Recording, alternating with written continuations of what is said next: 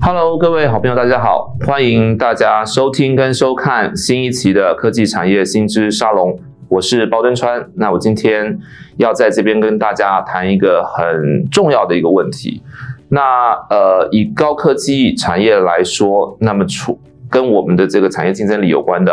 除了这些设备、资本、研发的投资之外，我想大家都很理解，最关键的其实是在取得跟争取高素质的这些人才跟人力。那这几年，其实所有的这些科技业的朋友都反映一个一个很重要的情况哦，不管是在台湾还是在对岸，呃，看起来要能够争取跟留住一个好的人才，似乎都面临一些非常非常多的挑战哦。那特别在中国大陆，呃，对我们来说，它的这个制度等等环境相对不熟悉的情况之下，要怎么样去把好的人才能够从市场上能竞争到？这是一个很重要的问题。那今天呢，我们就特别的针对这个主题哦，邀请到呃资诚联合会计师事务所两岸税务组的许承仪会计师来跟我们聊一聊，在中国大陆哦，目前很多台商大概碰到什么样的一个人才竞逐的一个困境跟挑战。那有什么样的工具是值得思考跟运用的？那又怎么样去建构在？这个市场的一个人才的一个进驻的一个策略哦，那我们今天呢，很荣幸邀请到徐会计师来到现场。徐会计师你好，好，大家好，我是许承仪。那很高兴有这个机会呢，跟大家做关于这个股权激励计划，以及说在大陆留才的一些呃综合性的一个策略的探讨。我本身呢是啊、两岸商务跟税务会计师，那同时呢也是在上海普华永道。担任这个职业会计师的合伙人，在过往呢，其实我们有很多的台商在中国大陆面临到的，就是像刚刚包副总所说的这个议题，在啊留才上面，以及说增加在中国永续经营的一个竞争力，所以我们今天呢，就特别花一点时间来探讨看看，留才到底能够用什么样的工具。那在思考这个呃使用工具上面的话呢，可以有哪些的步骤，以及说啊最后这个呃留才的架构哈，就是它的投资架构可以有什么样的投资架构，来跟大家做一个简单的介绍。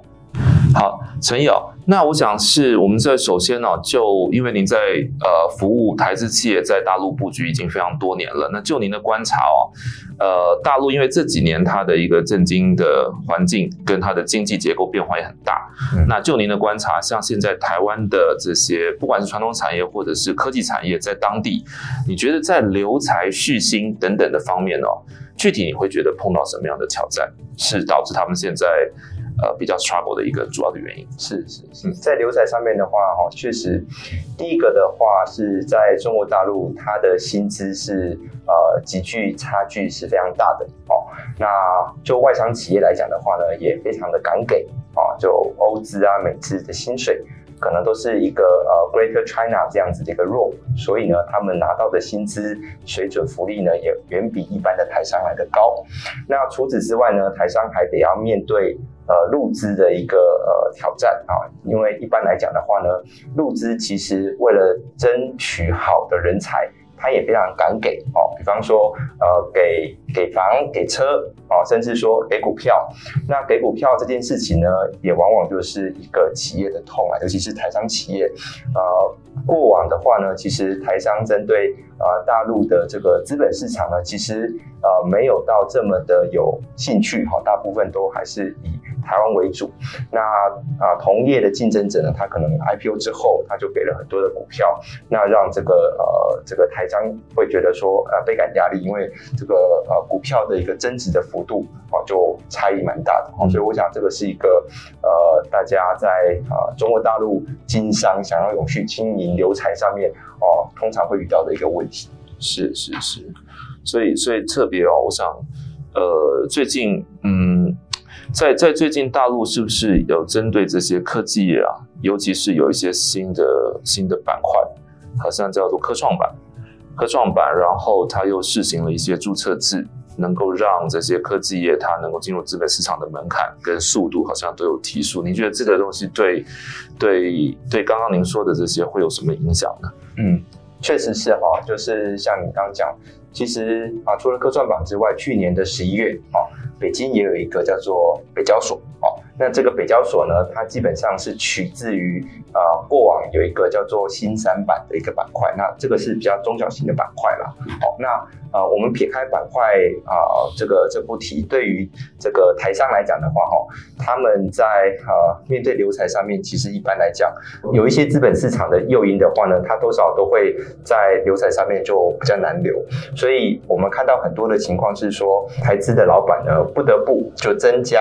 呃给这。这个呃，当地员工的薪水。那除了这个之外的话呢，他也会考虑说，给予员工一些呃额外的福利。那这个福利的话呢，就包含了像是一个股权激励的计划。嗯，哦，那一般来讲的话，股权激励计划呢，我把它简单分成三类。哦，第一类的话呢，就是还是以刚刚讲的奖金为主。嗯，所以这种奖金的话呢，是比较属于那种现金型的哦，就是给你一个递延的奖金啊，你在这个公司工作达了几年啊，你就可以拿到这个奖金。嗯，或者是说你达到了这个考绩啊，几个点啊，或者是部门也达到了这个考绩，你也可以拿到这个奖金。嗯，好，那这是第一类奖金的部分。那呃，第二类的话呢，是属于。给一个员工 option 哦，就是说一个股票的期权。那这个股票期权的话呢，对员工来讲就是一个未来可以换呃股票的梦哦。那股票期权的话呢，啊、呃，一般来讲哦，就不是大陆的股份有限公司的权利哦。即便是一般的大陆有限公司，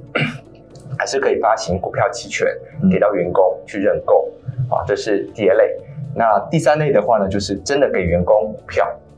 那我这边讲的股票呢，可能讲的不是那么的精确。一般来讲，如果是有限公司的话，它是叫股份啊。嗯，所以我想大概呃，在大陆如果说真的要留产的话，又要考虑在大陆有去扎根的情况下面，这样子的工具呢，其实是蛮常会被。呃，这个当地的公司所使用的。是是是是是，OK，在这个情况，因为因为我想，这个为什么大家会面临到比较第一个，如果在有一些的台商，他如果在他的薪资，我说绝对的现金的这个薪资上面，有的时候因为你业别的关系等等，你可能真的要去比这些欧商、美商。日商给的这个薪资水平啊，这本账其实不容易算得过去，嗯，这造成的现金跟获利的压力实在太大了。嗯，那以股权的工具来讲的话，其实啊，因为我们面对的就是另外一批的 competitor，嗯，那这个如果是入资的公司，以往其实在大陆上市的门槛、复杂性都非常高，那也不是一般的产业可以玩得起的。大家觉得压力还没那么大，但是看起来大陆的资本市场的活水一开。呃，我们很多的 competitor 可能现在都有这些在大陆上市的计划的时候，他每个都使用这些股权工具，这个对我们来讲造成压力就大了。那有一点啊，我想去去去去问一下徐快啊，就是说我们在一般的报章媒体或者是一些文章上面啊，常常看到在大陆他说真的在落实这个股权工具的时候，股权激励计划的工具的时候，常常听到一个名词叫做使用持股平台。那这个持股平台，甚至它还有一些关键的层，比如说它用的甚至不是公司组织的持股平台，而是用呃有限合伙企业，像这个合伙制的平台。那甚至有一些喜欢看这个企管的一些，大家可能有注意到，像华为这种公司，他们呃在谈这个全员持股，似乎它的最上层的这个员工持股所用的 platform，它也是一个大的合伙组织。嗯，那这种的一个机制跟架构，跟在台湾我们所熟悉的五大讲酬工具。嗯啊、呃，看起来结构上很不一样，是不是能请许快跟我们呃的听众聊一聊，就是说在大陆所使用的这些工具，特别跟台湾不一样的地方，它大概是怎么运作的？好，为什么要用这些工具？好的，所以呃，第一个的话，我先来讲一下说平台这件事情，在大陆为什么这么多人会去使用哦？首先呃，在针对说要往呃，应该说分类的哈，要往资本市场的方向走的企业来讲的话呢，它在呃股权分散上面的话，它势必是要给员工或者是说有意的投资人一个股份。哦，那这个股份的话呢，它可能就不是那么需要去考虑到说，呃，要有一个平台把大家锁住。嗯，哦，可是呃，IPO 这件事情呢，不一定说，哎，我一定我说要 IPO 就一定可以 IPO，所以在这个漫漫长路之中呢，啊、呃，就会衍生出来一个想法，就是我要不要在一开始就把股权做这么大程度的分散？如果说之后公司有一些变动，嗯，我想要把这些股权收回来的时候呢，因为股权过于分散，少股少数股东太多，要收回来就有困难，所以才会衍生出来说有这种股权平台的一个概念。嗯，那股权平台呢，一般来讲，它可以有几个呃 vehicle，一个的话是用大陆的合伙组织。一个呢是用一个有限公司，不管是大陆境内的有限公司，或者是海外的公司所持有。对于说这个呃大陆的这个主体公司而言，它就是有一个单一的股东，嗯，不管是合伙有限公司或境外的有限公司，嗯，那在管理上面的话呢，就会有它的一个呃便利性的存在。那当然，我们讲平台，它有一些限制，像啊、呃、台湾跟大陆比较不一样的，就是合伙组织的话呢，它有一个五十个人的这个合伙人的上限，嗯，好，那这个如果说是有限公司的话，呃，原则上是呃没有特别的限制，但是针对说。股份有限公司的话呢，它是有两百人的上限，所以它又有一个人数上面的一个一个一个限制存在，哦，这是这是一个差别。那再讲回到说工具这件事情，工具这件事情的话呢，其实跟架构呢，它是一个两个不同的面向。嗯，我用这个架构，比方说我是一个呃合伙组织作为平台的架构，我同样的呢，也是可以给这个呃。后面的要激励的员工，给他股票期权，哦，就是我们讲的 option，或者是我给他这个限制型股票，哈，让员工去持股，嗯、或者是说，哎，我我我统一发放这个奖金给他，那。统一发放奖金这件事情呢，我们就可以再带回到讲您刚刚讲到的这个华为的案例。嗯，华为它是这样子哈，因为华为呢，在目前的话呢，它并没有 IPO。嗯，但是呢，它每年会定期去公布它的这个财报收入。嗯。那他也会针对说他的这个员工的一个奖酬呢，做一个规划。是。那这个他的员工奖酬的规划方式是这样子，他基本上呢，给这些员工这个概念是比较偏向奖金的制度。嗯。让员工呢享受了一个叫做虚拟股权。好，那他员工拿到了这个虚拟股权的时候呢，他是可以。在至少在票面上面看起来是拥有华为的一个股份，是。可是未来华为如果说这个员工要离职，哦，就可能有些有些情况异动了，嗯。公司要收回这个股份的时候呢，就更有便利性。那这个跟平台的架构又是比较不一样的。那当然，华为的这个呃架构呢，在目前使用就是或者是操作的人呢会比较少，是因为过去华为呢它有一个历史背景，他们用的这个这个组织呢，它它也不是合伙组织，也不是公司组织的这种架构去持有，它是用一个类似一个呃公社的概念，就是说大家一起去有一个这个嗯，然后这个 pool 再发一个虚拟的股票给他，是，所以呃，这个跟呃，跟跟一般啊台湾的状况不一样。那跟现在如果说在大陆的企业想要完全去 copy 华为这种这种制度呢，也是不太一样的。嗯，嗯，那这里我可以呃跟大家再分享一下，有些的企业呢考量说我的股权不想做过分的分散，所以呢有考虑到搭平台，可是他又不想在啊初期的话呢就有一个平台出现。那那那可能就会有像华为这样子的概念产生，就是我给员工的虚拟的股票，但虚拟股票的话呢，它就有一个好处，就是呃给员工这个权利，他之后呢可以用这个权利去享受之后公司获利的呃 dividend 股利股息红利，或者是说。可以去处分这个这个股票啊，所以这个虚拟股票的话呢，是一个好处。那当然它有它的相关的一个呃缺点，比方说税负上面的话，在课税就会被当成是呃薪资所得，然后课综合所得税百分之呃三到百分之四十五，税负上面的话就会比较重哦，所以这个大概是这样子的一个优缺点。是是是，所以其实刚刚那个徐会的这个一级说明啊，我这边呃其实严格讲起来，它穿插了好几个不同的观念哦，呃这边也跟大家去做一个补充，就第一个呢。呃，我们可以从资方对员工怎么说的这个角度去看事情，因为我们要这样想，其实所有的员工不是每个人都是法律财税背景的，其实也没办法承载这么复杂的了解这么复杂的工具的法律概念。所以一般来讲，我们跟员工在做讨论的时候，我们会把呃我给你什么东西，把它简化成刚刚所说的奖金，就是给你钱；股票就是给你股。期权，就是让你用什么样的价格未来去认这个股，哦、嗯，把所有的观念简化成这三个简易的说法，让员工可以好理解。可是实际上在使用工具，就是我们真正在搭建契约平台的时候，你会发现，哎，好像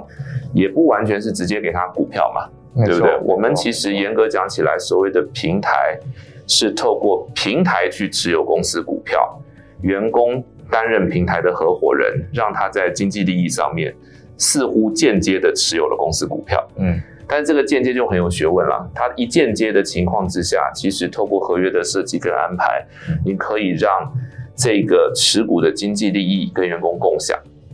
但不必然要让员工参与公司的重大决议。没错，你你说到一个非常大的重点哈，就是啊、呃，之所以要设计员工股权激励，就是为了在气管上面能够让员工的利益跟股东的利益是一致的。对，那这个才是员工股权激励主要的目的。是，那当然啊、呃，股东是在追求所谓的利益最大化嘛。对啊，一旦员工也是成为股东之一的话，这个员工也会被 motivate 到，他也希望说他也能够获得从股股权激励上面能够获得相关的效益。是，那只是说在设计上面的话，确实是有需要啊、呃、多加注意的。好，所以呃，接下来我稍微介绍一下，说在设计这个股权激励计划，通常我们会考虑到的是四个面向。嗯嗯嗯。第一个面向的话呢，是在所谓的呃股权的治理，就像刚刚讲的，我是不是要搭一个平台，还是说我一开始的时候就把股份分散？嗯，因为现在最讨厌的就是说，我的股份一旦分散了，就有很多小股东。对，小股东要想办法把这个股份收回来的时候，以后就会很多的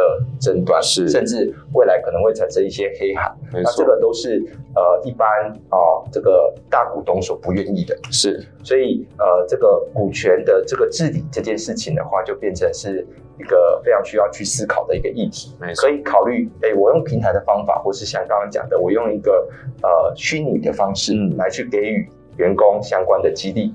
那第二个的话，当然就是探讨跟呃管理上面的 HR 概念。我给员工这个激励计划，到底是不是真的能够激励到他？对，还是说我给他这个东西之后，他非常开心，开心了三天之后，他就觉得，哎呀，我达不到这个目标，我就不做了。是，所以这个这个其实是一个呃管理上面维度，我给他这个东西，或者说他他会认为说，啊，这个东西太容易达到了，嗯，所以他也。没有这么有动力，对。但有些时候更有可能是我激励的 A，那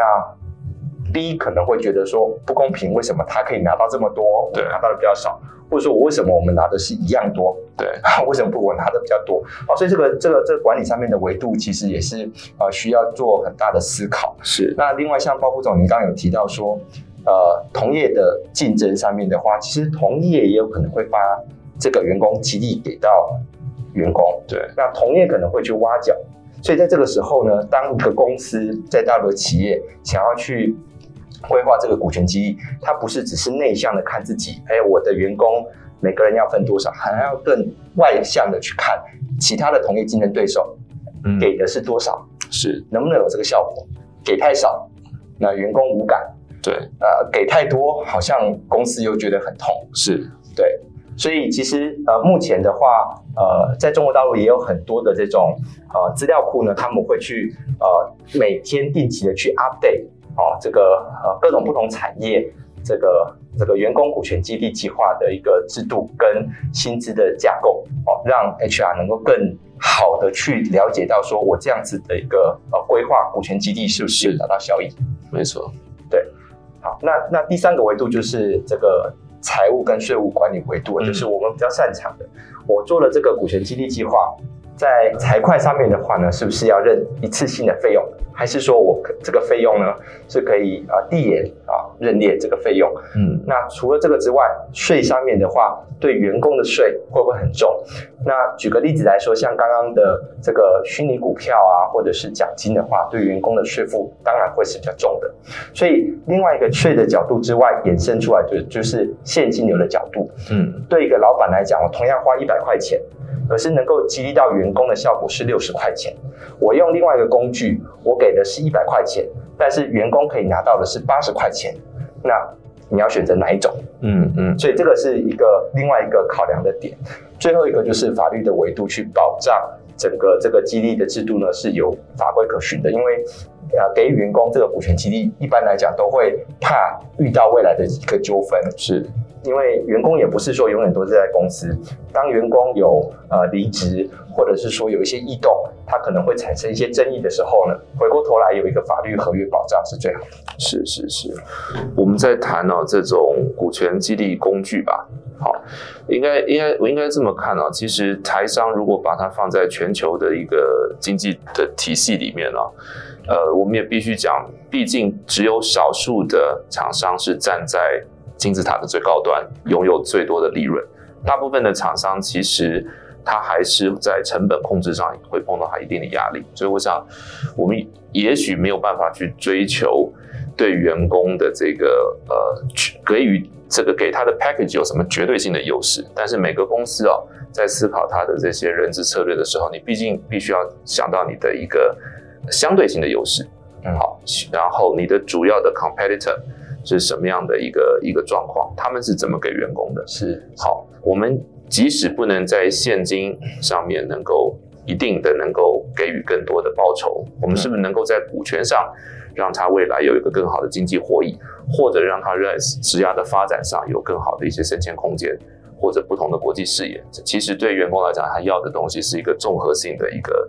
一个 reward 的一个组合。那当然，这个股权的，因为很多的厂商跟我们谈股权，就其实像今天徐会提到很重要的一点哦，股权的基本上来讲，他当他给出去之后啊，大家就可以去想象啊，其实他拿的再多再少，都是公司股东的一部分。好，那作为股东，他就有他基本的权利，他对公司的大小的决策。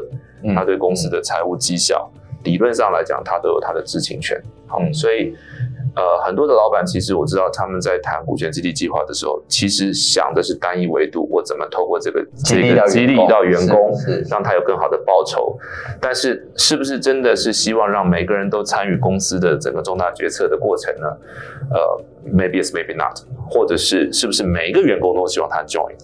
好，也许董事会的成员、总经理。高阶主管他希望能够更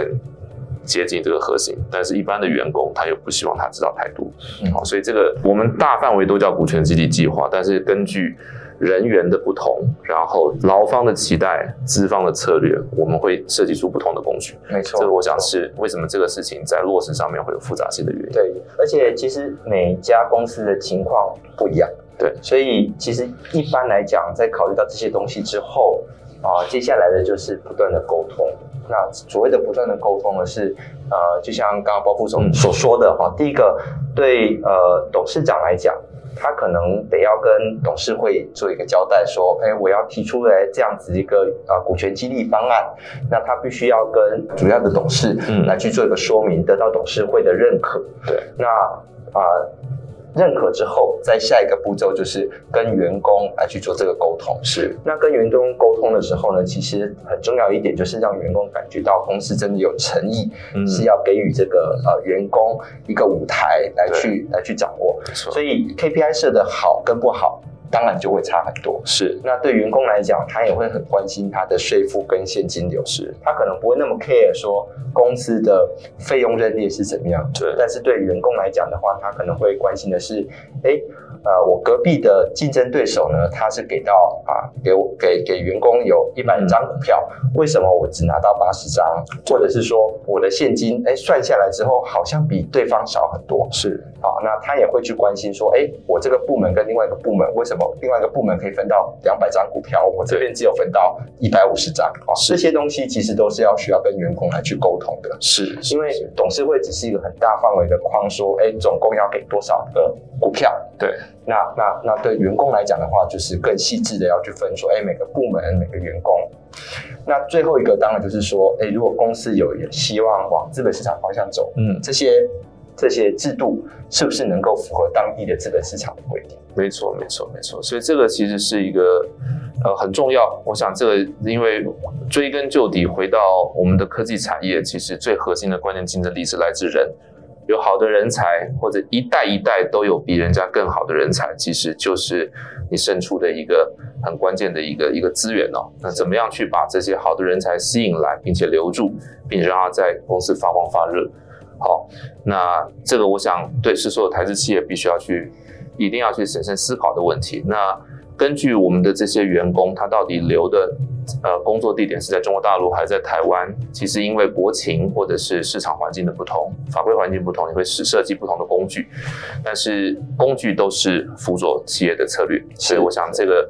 呃过程是很值得大家能能够仔细思考的。那今天很谢谢陈毅来到我们的节目，跟大家来聊一聊在对岸的这些呃留才的一些现况跟一些可能的工具。因为我想人质问题是很重大的，所以在这一期结束之后，我们下一期同样会延续这个议题来呃，请到我们人资管顾的专家来跟大家分享分享，从人资管顾的角度怎么去看现在科技业的这个人才稀缺的问题。那么怎么样去透过一些结构性的一些一些做法，能够长期的去改善我们现在碰到这个困境。今天谢谢大家的收看，也谢谢陈毅，谢谢，谢谢。